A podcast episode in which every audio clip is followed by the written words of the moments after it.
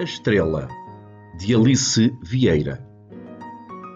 O canário morreu de repente. Só eu lá em casa dei por isso.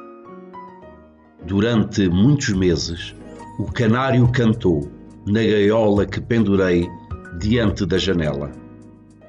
Um dia, o seu canto saiu pela manhã, voou pelos ramos das árvores da rua poisou nos telhados, pendurou-se na lua.